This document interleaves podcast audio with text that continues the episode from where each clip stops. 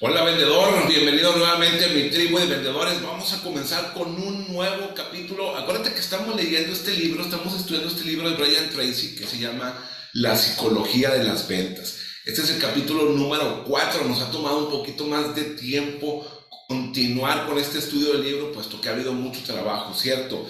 Este capítulo 4 trata de las ventas creativas o de vender con creatividad, de obtener más creatividad para vender más. Vamos a hablar de muchas cosas interesantes, pero hazme un favor.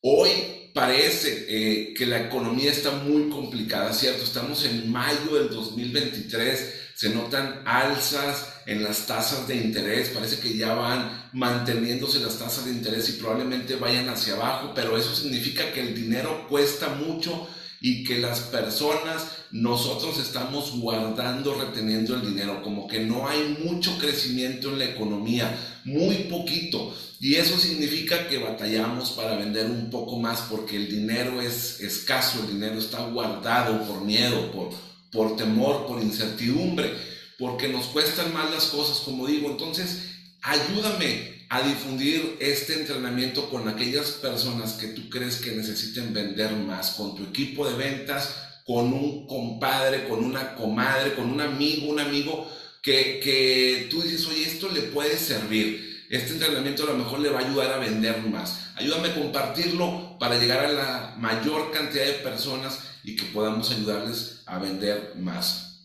Así que bueno, mira lo que dijo Charles Schwab dijo que para sacar adelante un negocio exitoso, un hombre debe de tener imaginación, debe ver las cosas con visión, eh, un sueño de toda la cuestión, de todo el negocio, de todo lo que buscas hacer con tu proyecto. Así que yo pensaba antes que, yo no tenía creatividad, o sea, no me considero una persona eh, buena para dibujar o para escribir canciones o libros. Muchos vendedores pensamos que, que no tenemos esa creatividad, pero la creatividad es una característica natural de todos los vendedores. Es decir, tu nivel de creatividad está determinado por tu autoconcepto, por lo que piensas de ti mismo. Por eso si yo creía que no era creativo, pues no lo era, pues eso, eso es lo que yo pensaba, estaba en lo correcto, pero cuando pienso que sí soy creativo, pues también estoy en lo correcto. Así que es, la creatividad trata sobre lo que tú ves en ti mismo, sobre lo que tú eres eh, respecto de ti mismo, sobre lo que tú piensas y te dices al oído todos los días que eres. Y esto significa que tú puedes aumentar tu nivel de creatividad con la práctica, que si tú te repites que eres una persona creativa y practicas, lo haces un hábito, te vas a convertir en eso. La mayoría creemos que no somos creativos porque pensamos que debemos de ser, digamos, ingenieros, arquitectos, diseñadores de interiores para tener esta creatividad o que nos debe de gustar mucho los detalles, el interiorismo, la parte cultural o la parte, digamos, de crear contenidos o la parte de crear música, de crear canciones, de escribir eh, canciones, letras, poemas, y, no, no es así. La creatividad empieza con la práctica, con el hábito de mejorar. Cada vez que tú haces una pequeña mejora en tu proceso de ventas, en tus ventas, estás creando, estás usando esas facultades mentales que te permiten acceder a nuevas cosas, a nuevas mejoras. Y así es como haces las cosas diferentes, con creatividad, con pensamiento creativo. Entre más te convenzas de que puedes ser creativo, mucho más ideas creativas generarás. Es decir, que las ventas por naturaleza son creativas porque se tratan de crear, de crear algo, una venta donde no la había. O sea, tú encuentras un prospecto, le vendes, cierras esa venta y se creó el movimiento económico de un producto, de un servicio de, de, de, tu mano que tú lo tenías hacia esa persona que lo necesitaba. Por eso todas las ventas y todos los vendedores por naturaleza somos personas creativas. Puedes estimular la creatividad a través de tres conceptos eh, sencillos. Número uno, anótalo. metas claras. Si tú tienes metas claras en tus ventas, para tus ventas, en tu negocio, puedes estimular la creatividad con o a través de problemas urgentes y de preguntas orientadas a resolver estos problemas urgentes. Si tú utilizas estas herramientas con frecuencia, más creativo serás. ¿Cómo desarrollas la creatividad en estos tres conceptos? Por ejemplo, si tú tienes metas claras, ¿cómo pudieras desarrollar la creatividad? Bueno, buscando formas para lograr estas metas. ¿Cómo desarrollas la creatividad ante los problemas urgentes? Utilizando esos recursos que tienes dentro de ti, dentro de tu mente, esas facultades que tienes dentro de tu mente para pensar en soluciones a esos eh, posibles eh, problemas urgentes. Y, y, cómo utilizas la creatividad con las preguntas orientadas? Bueno, cuando tienes o te haces preguntas orientadas a resolver los problemas y esas metas, lo que te vuelves es una persona más innovadora, estás buscando más opciones, más recursos para, para poder eh, responder esas preguntas orientadas, específicas. Así que lo que haces es buscar, eh, digamos, eh, eh, elaborar respuestas ante esas preguntas. Así que si usas las herramientas, tu mente funcionará al máximo. Vas a estar trabajando, pensando, diseñando formas, nuevas maneras, nuevas respuestas. Cuanto más creativo te vuelvas en estas áreas, más dinero ganarás. Ahora, ¿cuáles son las áreas específicas en el proceso de venta en el que te puedes volver más creativo. Primero, en la búsqueda de clientes, ¿cierto? O sea, ¿cómo busco más prospectos ideales o mejores posibles clientes? Y también en descubrir los motivos de compra. Todos los motivos de compra son sentimientos y ahí está lo complicado de vender, en que no existe una lógica para que el cliente compre, sino que existen sentimientos, emociones y motivaciones. Y ahí es donde tú te vuelves más creativo para vender y más dinero ganas. ¿Por qué? Porque sabemos que los clientes se resisten a la venta de manera natural, esconden esos motivos por los cuales ellos quieren comprar. Así que tú usas tu creatividad más frecuentemente para descubrir nuevos usos y aplicaciones de tus productos nuevas maneras en cómo puedes vender tu producto y cerrar ventas donde no las hay, crear esas ventas donde no las hay. ¿Cuáles son los ingredientes de la venta? Fíjate, primero debe de estar tú, porque sí hay algunos chats y ahora la inteligencia artificial y todo, pero la gran parte de las ventas las seguimos haciendo los vendedores, las personas. Entonces siempre estás tú como ingrediente clave en una venta una compañía, un negocio que respalda al producto que vas a vender. Y luego tienes toda, toda la parte publicitaria o, promocional, precios, ofertas, condiciones, entrega, servicio, por servicio, garantía, este, instalación, toda esa parte influye también en, en, la venta, son ingredientes parte de la venta. Y para diseñar todo este proceso de venta, se requiere de mucha creatividad. ¿Ok? Vender creativamente empieza con conocer a profundidad tu producto y, en el, y el mercado en el que te encuentras. Si no eres experto en tu producto y en el mercado, tienes que volverte más creativo para entender en dónde es que vas a vender tu producto.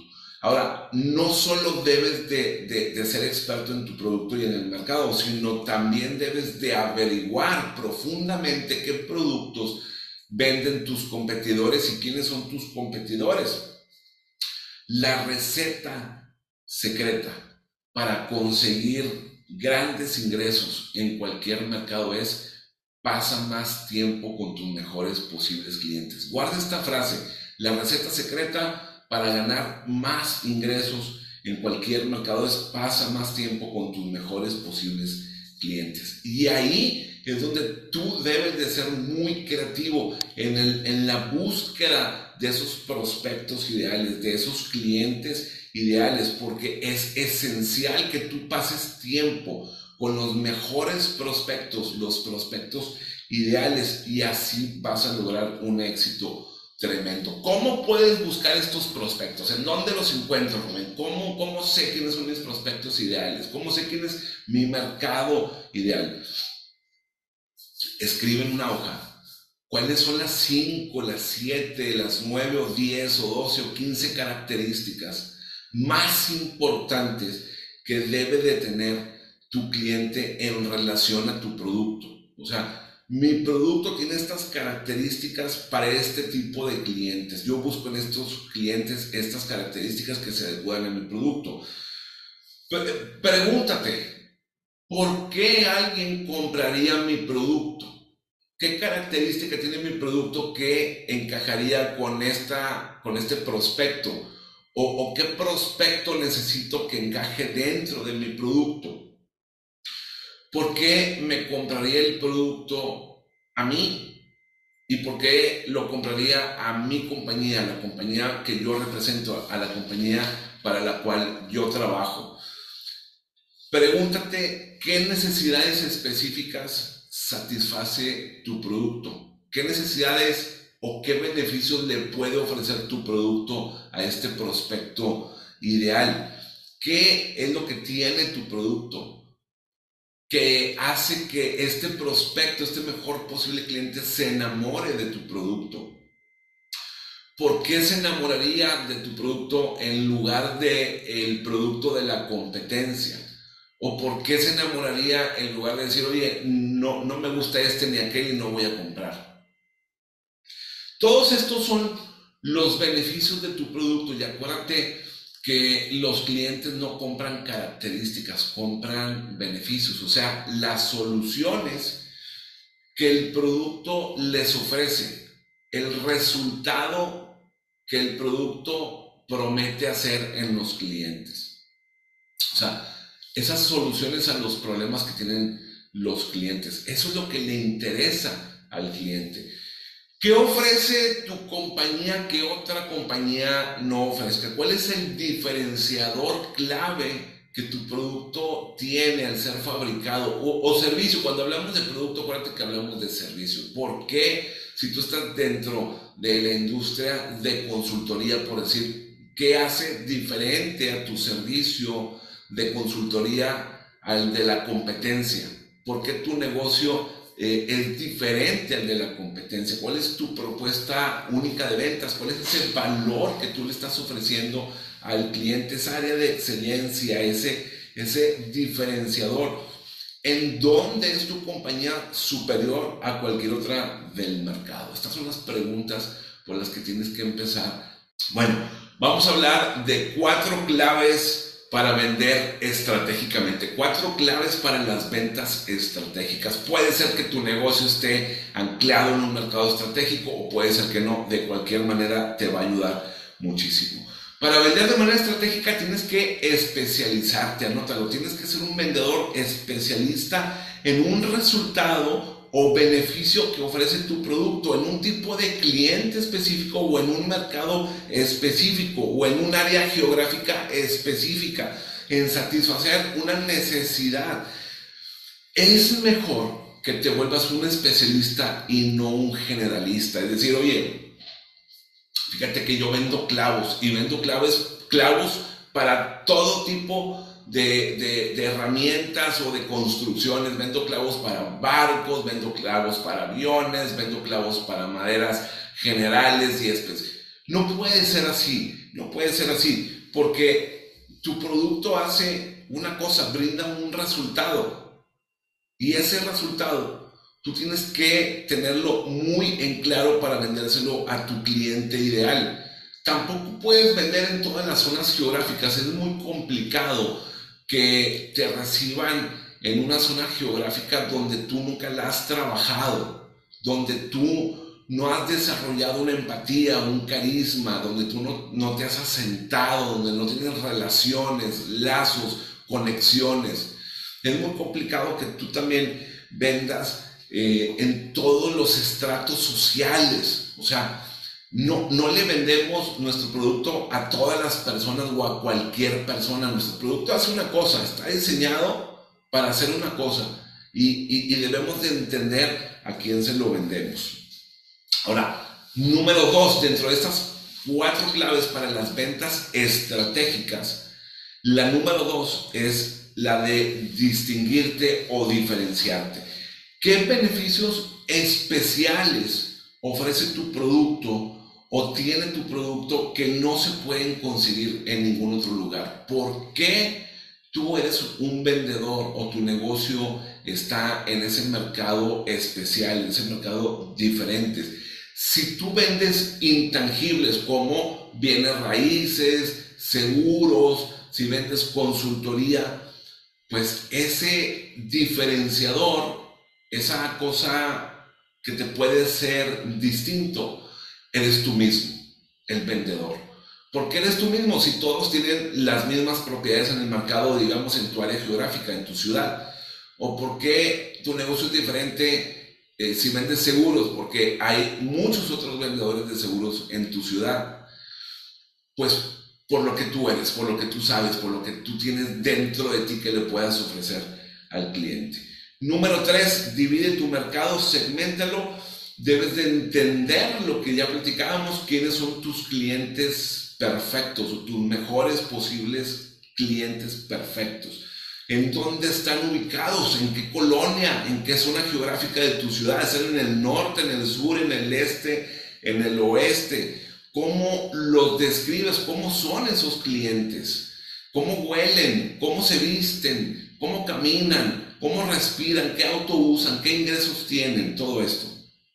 Número cuatro, enfócate y concéntrate. Establece las prioridades y concéntrate en, estos posibles clientes que tienen el mejor potencial para tu producto, para tu negocio. Hay muchas personas que dependiendo de la estrategia de venta que quieran conseguir, hablan de, de, tirarle a todo el mercado, de ser generalistas, de captar todo lo que se mueva, así como se mueve, si respira, es prospecto. Y esto es como tener digamos, como si tú fueses pescador, estás en, el mar, lanzas tu red y lo que salga, lo que, lo que cache la red, lo que pesque la red, e, ese es buen pescado para ti. Pero hay otros pescadores que también están en el mar y dicen, mira, yo no quiero pececitos, yo no quiero llenar mi red de cientos de pececitos, yo quiero apuntarle una ballena, un pez gordo, un pez grande. Entonces yo voy sobre uno o dos o tres peces gordos en el año. Eso es lo que yo necesito para subsistir, para, para vivir bien de mis ventas. Entonces, tú te debes de enfocar y de concentrar en lo que sea tu estrategia. ¿Sobre qué va? ¿Sobre la masa? ¿Sobre ser generalistas? ¿Sobre abarcar todo? ¿O sobre especializarte en las ventas estratégicas? Buscamos especializarnos, estar enfocados, concentrados, diferenciados. Y, y ahí es donde buscamos a las ballenas, a los peces grandotes, a los peces gordos. Así que esos, esos peces gordos, ¿quiénes son? ¿Quiénes son los, pesos pesados en tu negocio, en tu industria? ¿Cómo se ven? ¿En dónde están? ¿Cómo te les acercas? ¿Cómo visten? Para eso, para vender estratégicamente, debes de hacer un análisis intensivo del mercado. Fíjate, un análisis intensivo del mercado requiere del uso repetido, del uso periódico, frecuente de estas preguntas. ¿Quién es mi cliente, mi mejor posible cliente? ¿Qué edad tiene? ¿Qué ropa usa? ¿Qué coche maneja? ¿Cuántos hijos tiene? ¿Está casado o no está casado? ¿Está separado en unión libre? ¿De cuántos son sus ingresos promedio al mes? ¿Qué estudios o a qué, a qué universidades fue? Si no, si, si no fue alguna universidad, entonces ¿en qué mercado estoy? ¿Qué ocupación tiene? ¿Cuál es su experiencia? Y debes de preguntarte, ¿quién está comprando el día de hoy? En, en, dentro de mi cartera, ¿quién es mi top 3, mi top 5, mi top 7, mi top 10, mi top 15, mi top 20? ¿Quién es el, el, el 20% de los, del, del, dinero que está en mi negocio? ¿Quién lo genera? ¿Qué tienen en común estas personas que me dan el 80% de, de, mis ingresos? ¿Ok? ¿Quiénes serán tus futuros clientes? También debes de pensar aquí a 5 o 10 años. ¿A quiénes voy a prospectar en los próximos 3, 5, 7 o 10 años? ¿Voy a tener el mercado para hacerlo? ¿Cuáles son las tendencias de mi negocio? ¿Hacia dónde se dirige mi mercado? Por ejemplo, el mercado de los distribuidores de autos. Hoy vemos muchos distribuidores que están eh, entrando con marcas chinas, ya hay muchos coches chinos en México, pero no, no una marca, sino ya hay varias, ¿no? Ya hay cinco, siete diferentes marcas chinas. Ellos vieron, quizás estos distribuidores, que el mercado de los autos alemanes, de los autos japoneses, de los autos americanos se estaban poniendo costosos y dijeron, no hay dinero en México para que la gente compre autos costosos hay que entrar con autos económicos nuevamente. Entonces a lo mejor los autos chinos son muy adecuados para el mercado mexicano. Ellos vieron esa tendencia. ¿Qué cambios están sucediendo eh, eh, eh, en, en, tu industria, en tu negocio, que te están obligando a modificar tus productos? Es decir, muy probablemente estos distribuidores de autos vean que, la tendencia va hacia los coches eléctricos y dicen, oye, ya tengo que empezar a introducir en mi agencia, en mi distribuidora, coches eléctricos también. ¿En qué dirección se mueve el mercado? ¿Qué nuevos mercados puedes ver, puedes abarcar con tus productos? ¿Y a qué otros clientes podrías llegar? Pregúntate por qué te compra tu cliente, qué beneficios perciben tus clientes ¿Qué aprecia tu cliente de tu producto? ¿Qué alaba más? ¿Cuál es ese, ese beneficio que alaba más? ¿Cuáles son los puntos de mayor interés que tiene tu cliente sobre tu producto? ¿Quiénes son tus competidores o quién es tu competidor? Los más importantes. Y pregúntale a tus clientes, oye, ¿qué ves en, en mi competidor? ¿Cómo ves a mi competencia? ¿Qué piensas de mi competencia? ¿Cómo se desarrolla? ¿Cómo, cómo funciona mi competencia?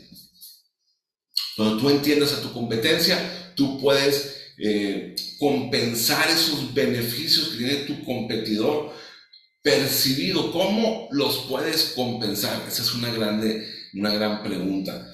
¿Cómo te puedes posicionar tú como el, diferencial, el, diferenciador, ese, ese proveedor, esa compañía que es la más grande, la más productiva, la más rentable, la que más ayuda a los clientes, la que más vende, la marca más conocida. ¿Cómo puedes posicionarte como tal? Fíjate, hay una historia en el libro de Brian de, Apple contra Microsoft. La primera computadora personal la sacó Apple y, luego eh, eh, Apple empezó a, tomar cierta notoriedad y llega Bill Gates, desarrolla Microsoft, pero la estrategia fue diferente. Apple decía, yo voy a conservar el código del procesador de las computadoras. O sea, nadie más va a poder hacer este teléfono que tengo aquí. Nada más lo voy a poder hacer yo. Alguien hará otro teléfono, pero este lo voy a poder hacer yo con mi propio código. No hay ningún otro código parecido al mío. Llega Microsoft y dice, no, Vamos a descifrar el código y a crear un nuevo código para que todos lo puedan usar. Bienvenidos los programadores, bienvenido el público general, porque queremos ofrecerles código abierto. Vamos a desarrollar este, Windows y vamos a desarrollar Office para que todos lo puedan usar. Y entonces Microsoft empezó a usar esa estrategia de masificación, de puertas abiertas, y empezó a vender con el tiempo el software que todos necesitaban usar y empezó después a usar, a vender más computadoras que Apple. Hoy Microsoft vende muchísimo más que Apple en términos de computadoras. Pero tú necesitas desarrollar tu propia estrategia. Esa fue la estrategia como Microsoft se posicionó ante Apple. ¿Cómo lo estás haciendo tú ante tus competidores? ¿Qué eh, producto, qué servicio, qué estrategia vas a utilizar para posicionarte ante tu competencia. Ahora, mucho del problema del por qué no se vende o por qué se vende muy poco es por la ignorancia. Hay muchos clientes que no saben que tu producto existe. ¿Por qué? Porque quizás es nuevo, porque no le has dado esa eh, promoción o esa publicidad o no tienes una pauta publicitaria, no tienes el presupuesto, por ejemplo, como emprendedor se batalla mucho, ¿cierto? Cuando estás emprendiendo no tienes ese dinero y si pides créditos, pues te cuesta mucho como, como una compañía nueva. Entonces, a lo mejor el, el mercado no conoce tu producto. Nada más acuérdate de algo, siempre estás compitiendo contra alguien o contra algo.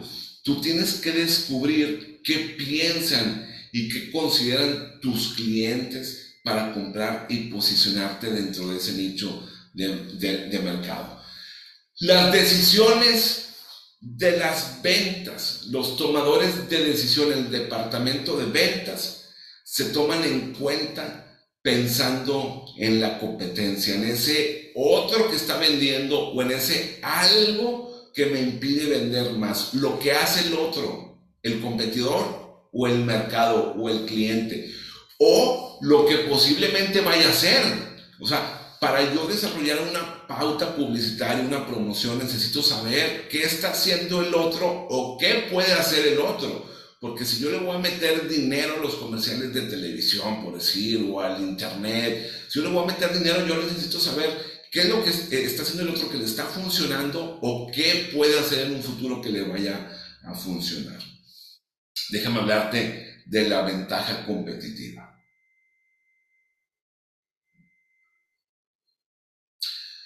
La ventaja competitiva es ese diferenciador que debe tener tu producto, tu compañía, tu servicio y tú mismo. Porque si no lo tienes, ¿de qué otra forma aventajas a tus competidores? ¿De qué otra forma te deslindas de esa competencia? Te desmarcas de esa competencia. ¿Cómo tú llegas con un cliente y le dices, yo soy el mejor, mi producto y mi servicio es mejor que cualquier otro que existe en el mercado? Jack Welch, el CEO en su tiempo, quien fue CEO de General Electric, dijo que si no tienes una ventaja competitiva, no debes de competir en el mercado. O sea, si tú no creas un producto nuevo, un teléfono nuevo, un teléfono diferenciador, pues ni para qué te metas al mercado de los teléfonos. Entender que tienes una ventaja competitiva, que debes de tenerla, es clave para que hagas una presentación de ventas eficaz, eficiente y ganadora. Y con eso con esa ventaja competitiva, puedes diseñar tu presentación de ventas de manera creativa, con creatividad. Ahora, en temas de superioridad, el cliente cree que tu producto es de alguna manera superior a cualquier otro. Por eso lo está comprando, porque dice, este es el mejor producto para mí, es superior a cualquier otro que está en el mercado. O quizás porque ha dado contigo y dice, oye, es el único vendedor de seguros que está en, mi, en mi vecindario, en mi barrio, en mi colonia, que me queda más cerca. Porque tú fuiste el primero que le contestaste. Por ejemplo, ayer, no, no ayer, en estos días estábamos evaluando unos servicios, mi esposa y yo, y me dice, oye, siempre que ocupamos este servicio, el primero que nos contesta es Daniel. Entonces, vamos a comprarle a Daniel. Digo, pues sí, siempre ha estado ahí, al pie del cañón, mal que bien, a diferencia de otros proveedores de, de, servicio. Si tú tienes lo mismo, si tú tienes los mismos productos del mercado, de los competidores, los mismos precios, los mismos proveedores, los mismos distribuidores, los mismos fabricantes, la misma calidad, el mismo mercado, entonces no puedes vender. O sea, imagínate que tú dices, oye, es que yo vendo lo mismo que el otro vende. Bueno, aquel empezó a vender lo primero que tú, entonces no tiene nada que hacer. Oye, es que yo vendo, por ejemplo, plumas y la verdad es que hay muchos eh, competidores ya dentro de las plumas, pero a mí me gusta hacer las plumas, nada más que me cuesta mucho venderlas. Bueno, es un commodity, ¿cierto? Es un mercado ya diseñado, ya establecido, que probablemente no tenga mayor futuro, que no tenga mayor crecimiento, sino que está en declive, cada vez se usan menos plumas, pienso yo. Entonces, probablemente puedas vender algo muy poco, probablemente eh, te va a costar más tiempo, más esfuerzo, más dinero, más sudor, te va a costar más prospectos, y lo único que tengas que hacer ahí es nada más, pues, confiar en la ley de los promedios, en que vas a agarrar algún porcentaje del mercado, aunque si vas a vender, te va a costar más porque ya hay muy buenos competidores eh, ahí, o sea, ya, ya está esta, esta pluma, esta marca que se llama Pinpoint, y está Big, y está, hay tres, cuatro marcas bien establecidas desde hace muchos años. Entonces, a lo mejor no tenga mucho futuro tu negocio. Tendrás que hacer una pluma totalmente nueva, totalmente diferente, una pluma que, que se desmarque, eh, valga la redundancia, pues, del mercado. Esta ventaja competitiva que debes de tener, que debes de buscar, te ayudará a marcar el paso para tus pautas publicitarias, para tu promoción, para tus frases, tus eslogan.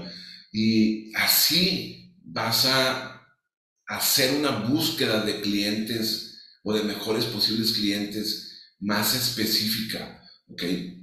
Aquí con esta ventaja competitiva es donde las grandes compañías construyen su propuesta única de valor. Muchos de las grandes compañías entienden que esta ventaja competitiva son arquetipos dentro de lo que se conoce como el neuromarketing. Entonces, eso lo vamos a hablar más adelante. Es muy interesante, pero anótalo Ventaja competitiva puede ser un arquetipo de mi mercado, un arquetipo de mi mercado. Y ahí, en ese arquetipo, es en donde tú vas a construir tu reputación, como lo hacen las grandes compañías, las grandes marcas. Por ejemplo,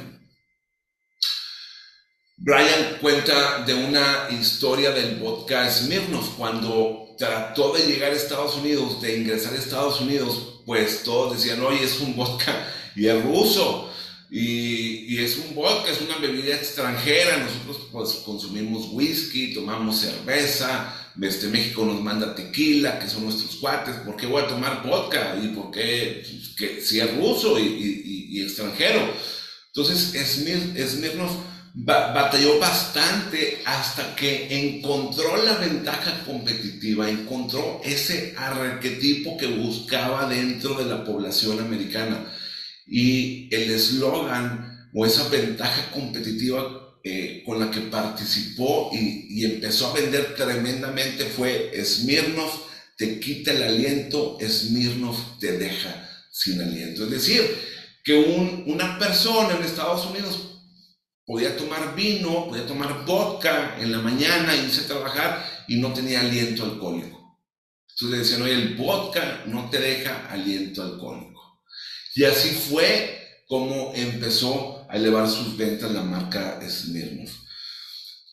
Bueno, voy a dejar este entrenamiento hasta aquí para hacerlo corto. Nos queda un poquito más, unos 10 o 15 minutos, pero en los próximos 10 o 15 minutos, en la segunda parte, lo que vamos a hacer es hablar de quiénes no son tus clientes. Es muy importante en las ventas que tú sepas qué se debe hacer, qué se debe decir, cómo se debe actuar ante los clientes, pero también cómo no se debe de, actuar o qué no se debe de decir para, para, que, para que no, la, no estropees la venta. ¿ok?